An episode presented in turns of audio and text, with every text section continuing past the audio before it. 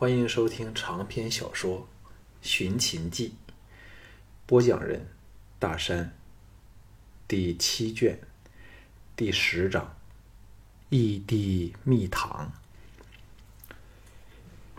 姬嫣然提酒壶，盈盈起立，来到对面的项少龙旁跪下，眼中射出了不用装姿作态便自然流露的宠慕之色。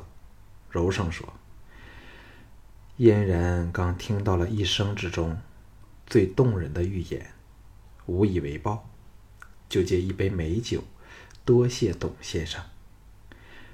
以一个优美的使人屏息的姿态，把酒注进了项少龙机上的酒杯去。与席者无不轰然。赵牧大奇道。”董先生说了个怎么样的精彩预言，竟叫我们季才女纡尊降贵亲自为他斟酒劝饮呢？姬仲也露出了惊异之色，李元则是脸色阴沉，眼眼中闪动着掩不住的记恨的光芒。赵雅露出了颠倒迷醉的神情，把那个故事娓娓道出来。未听过的人，都为之折服。回到座位里的季嫣然举杯说：“嫣然敬董先生。”韩闯心里虽是妒忌的要命，但也喜可打击李渊这个可恨的人，附和道：“大家喝一杯。”众人起哄祝酒。李元虽千万个不愿意。也唯有勉强喝了这杯苦酒。项少龙细看诸女，既嫣然，故事遏不住被他激起了滔天的爱意。赵雅更是不住的向他送来媚眼儿，妙目传情。连正生他气的赵志也神态改变，不时的偷看着他。最意外的是郭秀儿，也对他眉黛含春。暗叫侥幸，若非自己可随手借用别人的智慧，今晚定要当场出丑，绝不会是眼前这一矢似雕之举。击中说：“想不到董先生听过这么深刻感人的预言，叫我们拍案叫绝。”转向李元道：“李先生才高八斗。”对此自有另一番见地。他这番话是暗贬项少龙，明捧李渊儿，可见此人为求目的不择手段。对他来说，能影响楚王的李渊儿，自然比项少龙重要多了。韩闯哈哈一笑，插入说：“那是董兄由马儿处领悟回来的预言，不过。”我却有另一个看法。假设我们六国每个人都忘情于那滴只能填上一刻的蜜糖，联手对付虎狼之国的秦人，自可从绝境中脱身出来。这几句话明显是针对楚人来说，只因他们数次被秦国给的少许甜头而背弃了其他合纵国。弄至自己也是损兵损折兵损地，得不偿失。赵牧等都暗暗称快，看着李元脸色微变。有姬嫣然在场，李元怎肯失态？转瞬恢复正常，把话题扯了开去。项少龙知道言多必失，只是埋头吃喝。李元向姬嫣然大献殷勤。又不时地向赵雅等三女撩拨，一副风流名士的气派。若非刚才受挫于项少龙，他的确是女人的理想情人。季嫣然却是无心理会，不时地把目目光飘往项少龙处，恨不得立刻倒入他的怀抱里。坐在李渊身旁的女主人赵雅，被他逼着连干了三杯后。俏脸升起了诱人的红霞，发出一阵浪荡的笑声，说：“今天你还逼人家喝的不够吗？”众人为之愕然，望他两人望来。李媛大感尴尬，他今天私下来找赵雅，一方面是为了向项少龙示威，更主要是为了好色。赵雅虽比不上季嫣然的独特气质，终是不可多得的美女，放过了实在可惜。只是想不到赵雅会在席上泄出口风，干咳一声说：“昨晚不是说过要比酒力的吗？”赵雅偷看了项少龙一眼，见他凝望着杯内的美酒，似是毫不在意，内心好过了点儿，同时也有点后悔，恨自己受不住李渊的引诱。除了项少龙外，李元乃。最使他动心的男人，又可又说可把他带离这伤心地，远赴楚国。只是不知如何，眼前这满脑子特别思想的马痴，无论举手投足，都混杂着智慧和粗野的霸道方式，给他的刺激更胜于长得比他好看的李媛使他不时在反抗和屈服两个矛盾的极端间挣扎着。既痛苦又快乐。季嫣然看了项少龙一眼后，向李渊淡淡的说：“这叫自古名士君多情吧？”李渊心中焦躁，尚未来得及解说，赵雅抬起俏脸，微笑说：“嫣然小姐误会了，李先生只是来与赵雅讨论诗篇，喝酒不过是助兴吧。”郭秀儿显然极爱诗歌，向心目中的大哲人项少龙说：“董先生对诗歌有什么心得呢？”这话一出，众人的注意力都集中到项少龙处。郭纵则暗叫不妙：难道乖女儿竟对这粗人有了情意？赵志想起了项少龙难以入目的书法，心中暗叹。季嫣然和赵雅都精神一振，热切期待这个人说出另一番有见地的话来。自古流传下来的诗歌，经孔子和他的信徒陆续修改，共有三百余篇。这些诗歌在这个时代有着无比实用的价值，特别是在权贵之间，更成了生活的一部分。交际时。若不能引诗做装饰，便会给人鄙视，甚至有纯以诗文命乐工歌颂作为欢迎词，名之为赋诗。回敬的诗歌就叫答赋，所以诗篇生疏者很容易当场出丑。所谓不学诗无以言。项少龙尚算幸运。不过他的运气显然到此为止，终于正面遇上了这无法解决的问题。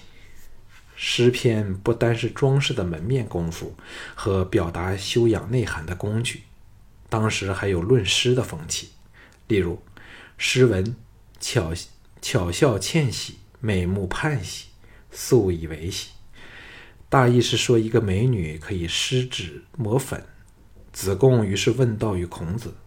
其后答他答：绘画要在素白的质地上，因而得到了孔子的赞称赏，说他有谈诗的资格。所以，论诗乃是宴席间的常事儿。郭秀儿并非故意为难这使他人生大生兴趣的男人。项少龙差点要叫救命，表面从容地说：“董某终是老粗一名。”怎有资格说什么心得呀？郭秀儿想不到这与众不同的人物给了一个这么令他失望的答案，垂下俏脸不再说话。季嫣然也露出了错愕神色。对他来说，项少龙公开追求她，实在是个非常有趣的游戏，也可使他进一步的了解爱郎的本领。哪知他才露锋芒，又退缩了回去。使他欣赏不到他以豪放不羁的风格表达出来的才情，怎知道项少龙在这方面比草包还不如哟？姬仲的脸上露出了鄙夷之色，更肯定的预言是项少龙由别人处偷来私用的。郭开、韩闯都露出了雅色。董匡的父辈终是当官的人，这董匡怎会对诗歌毫不认识呢？赵牧则猜他不想在这种情况下露一手，哈哈一笑，向赵雅说。不知李先生和夫人今天讨论的是什么题目呢？李元见项少龙找窘，心中大喜，答道：“在下和夫人谈到诗与乐乐的关系。所谓兴于诗，立于礼，成于乐。在下又把所做的乐章奏给夫人指教，幸得夫人没有见笑。一般贵族大臣的交往。”都离不开诗与乐，李元也借此向姬嫣然表明，他和赵雅没有涉及其他。一直没有说话的赵雅出言说：“董先生似乎把礼乐诗书都不放在眼内嘞。”项少龙差点想把他掐死。他自是暗访他昨晚对他无礼，同是嫉妒他姬嫣然对他的示好。有意无意的加以阴损。李元一听大乐，笑道：“董先生自少便与马为伍，以马为乐，对其他事儿自然不放在心上了。”姬仲一向自重身份，迫不得已才要和一个养马的粗人同席，心中早不喜了。不过为人深沉，不会露出心中的想法。这时乘机巴结李元说。董先生养马，天下闻名；李先生诗乐精湛，都是各有所长。项少龙本已不想多事，闻言无名火起，说：“请恕我这个粗人不懂。七国之中，若论讲学的风气，礼乐的被看重，秦人则是称呼其后。”为何独能成我六国最大的威胁呢？此语一出，众人先是色变，接着却是无言以对，因为这是个不容争辩的事实。项少龙冷然说：“有人或者看不起我这种养马的人，对董某不懂诗书感到鄙夷。不过，董某却可借。”生畜牧，使得国富民强，抵抗外敌。秦人的强大，就是因为以军功为首，其他的一切都摆在一旁。众人都知他动了气，默默听着。项少龙絮道：“作为生活的一部分，诗书礼乐自有其陶冶性情、美化一切的积极作用。”但在现今这种情况下，更重要的是富国强兵，衣食足使之荣辱。但若连国家都难保，还谈什么诗书礼乐？想当年越王勾践卧薪尝胆，立志奋发，最后才得报大仇。本人来邯郸后，发觉人人皆醉心于吃喝玩乐，如此风气。纵圣洁礼乐，亦终有日会成为亡国之奴。最难受的是赵志，被他这么当面痛斥，黯然垂下俏脸。李元和韩闯的表情都不自然起来，他们却是纵情声色，只对付强秦的大事儿于不顾。赵牧想起他出身荒野山区，所以并不为怪。还暗想，将来若自己当上了赵国之主，定要重用这个只求实际的人。其他三女的感受却非是那么直接。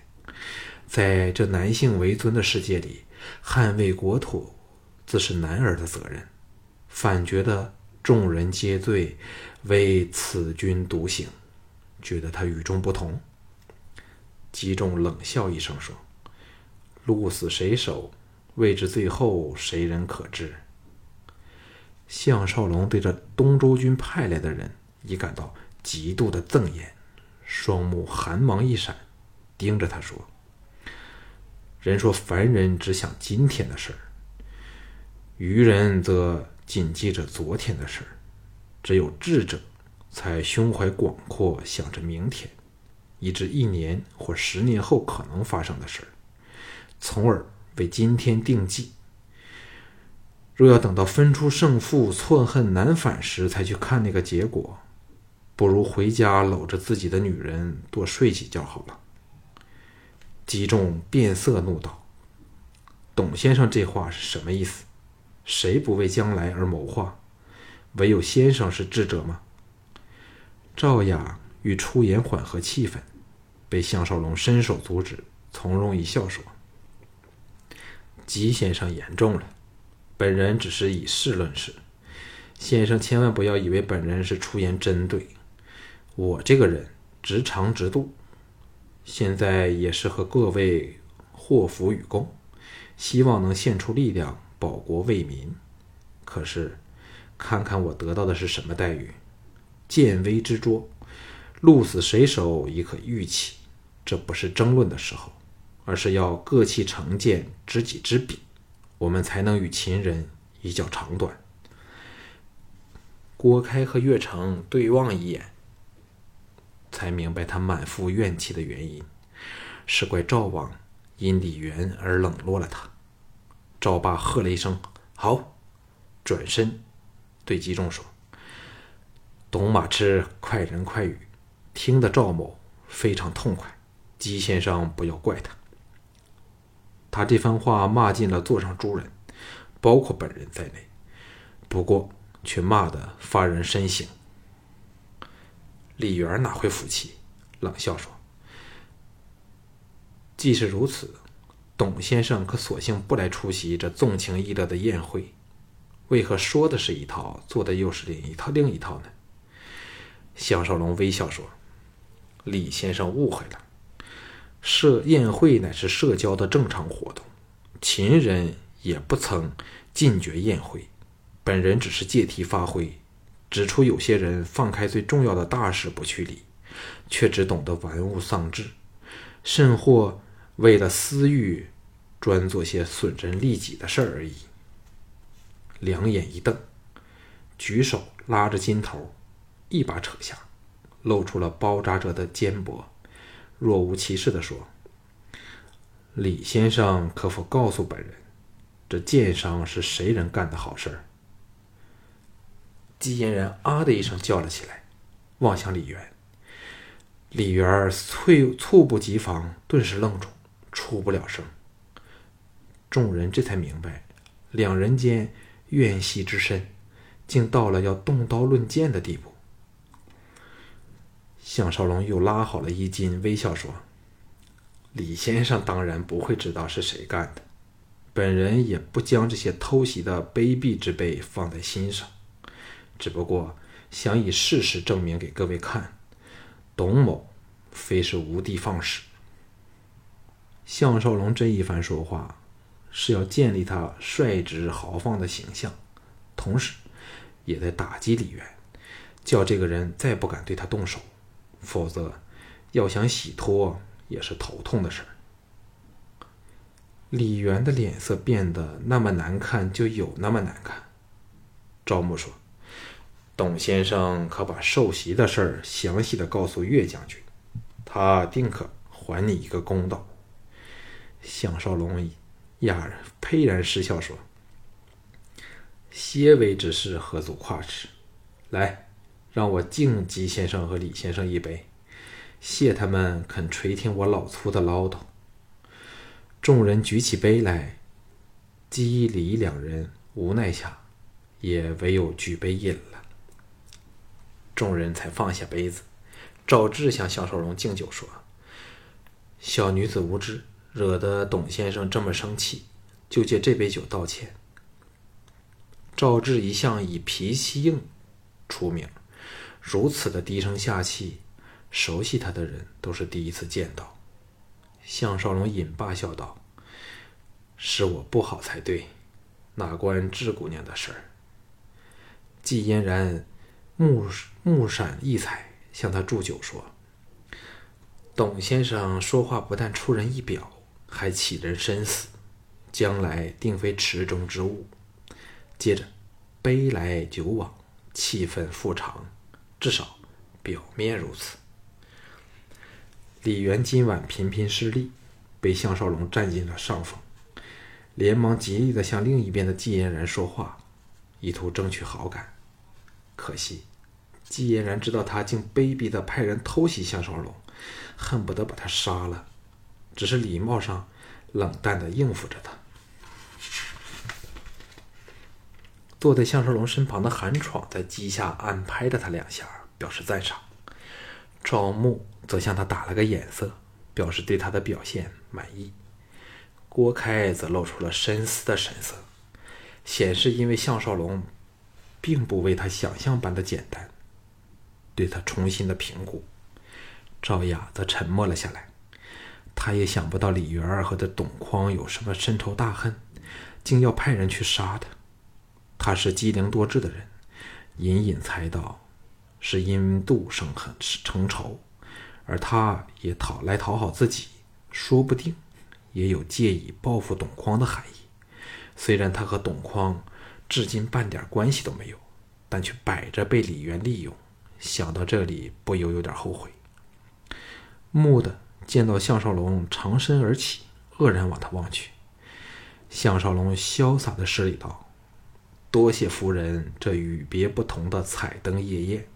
不过，董某人惯了早睡，故不得不先行告退。”众人都出言挽留，姬仲和李渊当然是例外的两个。项少龙再度施礼，退出座位外。赵霸站了起来，说：“明天的论剑会，董兄记得准时来呀。”项少龙望望以热烈的眼神看着他的季嫣然，说：“在论剑会上会见到小姐的方家吗？”季嫣然柔声答道：“既有董先生出席，嫣然怎能不奉陪？”此语一出，立时气坏了李元其他的男人。无不现出了艳羡之色。项少龙再向众人逐一告辞。轮到郭秀儿时，这娇娇女嚷道：“明天秀儿都要去一开眼界。”听得项少龙和郭纵同时眉头大皱。对赵志，他却是故意不去碰他的眼神，匆匆一礼后，转身朝大门走去。衣袂环佩声。直追而来，赵雅赶到他身旁说：“让赵雅送先生一程吧。”项少龙知道推不掉，大方的说：“夫人客气了。”赵雅默默的伴着他，在通往主宅的长廊走着。他不说话，项少龙自不会找话来说。赵雅忽然轻扯他衣袖，停了下步来。项少龙哑然止步，低头望往他望去。赵雅一脸茫然，美目凄迷，扬起俏脸，细心打量着他的脸庞。项少龙被他看得心中发毛，奇道：“夫人怎么了？”赵雅轻摇合手，落寞的说：“我总是不自禁的把你当做是另一个人。”看清楚后才知道错了。项少龙心中捏了把汗，乘机岔开话题，冷然说：“鄙人和李渊没有多少相似的地方吧？不过也幸好如此。”赵雅仍牵着他衣袖不放，黯然垂首说：“董先生莫要见笑，赵雅只是正不断找寻那滴蜜糖的可怜女子吧。”先生为何总是对人家这么残忍？项少龙怒火升腾，暗想：你既找到老子这滴蜜糖，为何又忍心把我出卖？黑然说：“你那两滴蜜糖都在大厅里面，恕在下失陪了。”挥手甩脱了他的牵扯，大步走了。赵雅看着他背影消失在这。大门处，天地似是忽然失去了应有的颜色。就在这一刻，他知道自项少龙后，首次对另一个男人动了真情。玄又心生怨愤。管你是谁，我赵雅岂是这么可随便给你拒绝的？猛一跺脚，回厅去了。项少龙走出夫人府，夜风迎面吹来，精神为之一振。刚才他是真的动了气，这些六国的蠢人，终日只懂得明争暗斗，蒙不知大祸将至。却也是心情矛盾。他现在虽成了六国的敌人，可是仍对邯郸有着一定的感情，使他为这古城未来的命运而担忧。接着想到了自己的问题，原本看来很轻易的事儿，已变得复杂无比。在现今的形势下，想生擒赵牧后再把他运回咸阳，只属天方夜谭而已。若还要杀死越城这手握邯郸军权的大将，那就更是难比登天了。来到时的坚强信心不由得动摇起来。在邯郸多留一天，会多增一天的危险。最大的问题自然因其他五国的大臣名将都集中到这里来，使邯郸的保安和警戒心以倍数升级。秦赵牧不是难事儿。但要把他运走，却是困难重重。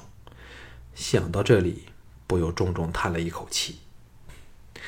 蹄声自后方由远而近，由快转缓。项少龙早猜到是谁追来，头也不回地说：“智姑娘你好。”赵志清脆的声音应道：“你怎知是人家跟来？”项少龙侧头望上马上英姿凛凛的赵志，微笑说。若非是赵志，谁敢单剑匹马来寻董某人的晦气？赵志本斧头盯着他，闻言愤然把俏脸扬起，翘首望望邯郸城长街上的星空，骄横道：“猜错了，赵志没有闲情和你这种人计较。”项少龙知道他的芳心早向他投降了一半，只是脸子放不下来。不过现在。他的心只容得下季嫣然一个人，况且赵志又是京俊的心上人，他怎么都不可横刀夺人所爱。他实在没法对自己兄弟做出这种事儿来，日后他和京俊间又是多么难堪呢？他那晚那样的逼走他，其实心底绝不好受。这一刻的赵志特别迷人，哈哈一笑说。那为何又有闲情陪董某人夜游邯郸呢？此时，一队成兵在寂静的长街驰来，提醒他们延绵了数百年仍未有休止希望的战争，时刻仍会发生。那些巡兵见到赵志，都恭敬的见礼。赵志策马与项少龙并排而进，漫不经意地说：“你不觉得今晚开罪了所有人吗？”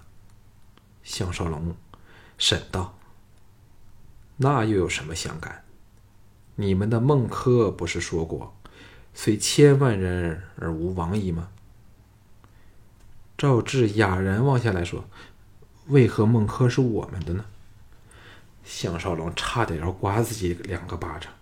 直到此刻，他仍把自己当作是外来人，尴尬的说：“那没有什么意思，只是说溜了口吧。”赵志惊疑不定的瞪着他，好一会儿才低呼说：“上我的马来。”项少龙一呆：“到哪里去？”赵志冷冷的说：“怕了吗？”项少龙失声道：“如此供给一计，怕的应是智姑娘才对。”赵志恶兮兮的说：“又不见得你那晚你会这么为人着想。”你是否没有男人气概？快给本小姐滚上来！项少龙知道他在讽刺那晚自己跳上他马背向他轻薄的事儿，摇头苦笑说：“你的小嘴真厉害，不过你既有前车之鉴，当知董某人不是坐怀不乱的君子。这样温香软玉，我那对手定会不听指挥，会在智姑娘动人的肉体上享受一番呢。赵志紧绷着俏脸，修长的眉目狠狠地盯着他说：“管得你要做什么，快滚上马背来！”肖少龙叫了声：“我的天哪！”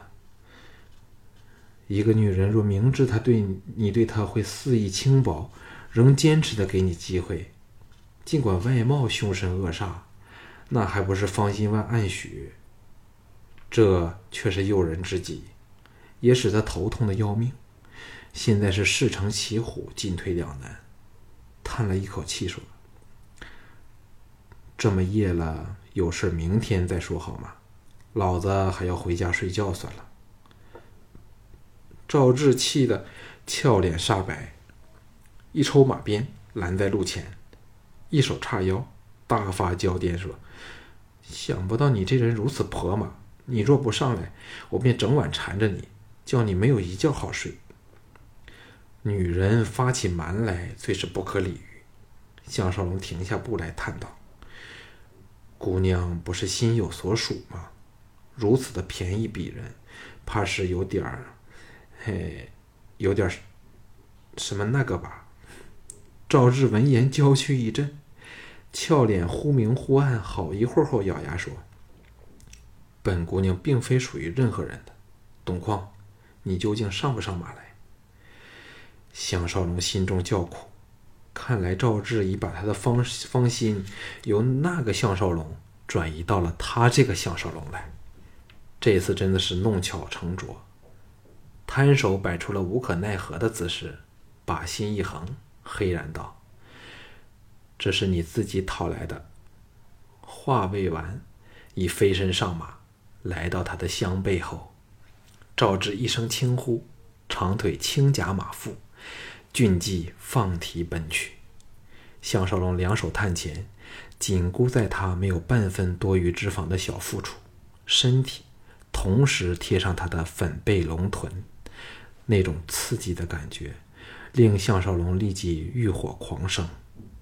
赵志却像半点感觉都欠奉，仍是脸容冰冷，全神侧寂，在寂静的古城大道左穿右插，往某一不知名的目的地前进。项少龙斧头过去，先在他的粉颈大力嗅了几下，然后贴上他的脸蛋说：“姑娘的身体真香。”赵志神情木然，却没有任何不满或拒绝的表示，当然也没有赞成或鼓励的意思，紧抿着小嘴儿，像打定了主意不说话。项少龙放肆的用嘴巴揩着他嫩滑的脸蛋儿，狠狠的说：“你再不说话，董某人便要侵犯你了。”赵志冷冷的说：“你不是正在这样做吗？”正是佛都有火，项少龙心头火起，一手摩挲着他的小腹，另一手往上移施，在他高耸的双峰下做微下性的逐步进亲。他的肌肉丰满而有弹性，令他爱不释手，觉得非常享受。赵日的俏脸开始转红，娇躯微颤，但仍紧咬银牙，不提出任何抗议。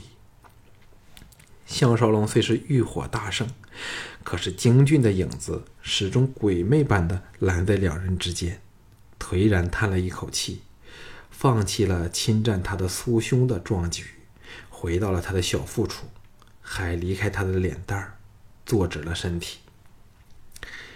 竹林在望，原来赵志是带他回家。赵志蓦然侧骑到了竹林时，勒马停定。凝望前方隐隐透出的昏暗灯火，嘲弄说：“原来董先生这么正人君子呢。”项少龙为之气结，用力一箍，赵志轻呼一声，倒入他怀里去。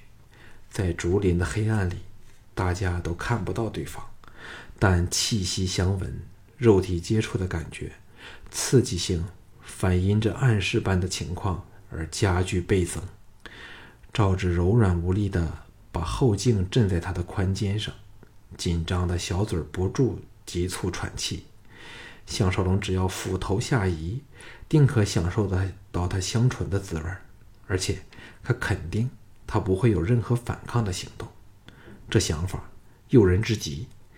项少龙的理智正徘徊在崩溃的危险边缘，叹了一口气说：“你不是那项少龙的小情人吗？这样和董某……嘿。”赵志仍是那冷冰冰的语调说。我又不是爱上了你，有什么关系？项少龙失声说：“志姑娘好像不知道自己正倒在本人怀抱里，竟可说出这样的话来。”赵志针锋相对的说：“我没有你力气大，是你硬要抱人，叫人家有什么法子？”项少龙黑然说：“那为何又要要在这里停马呢？我可没有逼姑娘这么做吧？”赵志刁蛮到底，若无其事地说：“本小姐爱停就停，欢喜干你干什么就干什么，与你无关。”项少龙差点被气得掉下马去，伸出一手移前，摸上他浑圆的大腿，啧啧赞道：“智姑娘的玉腿，又结实又充满弹力。”赵志一言不发，任他轻薄。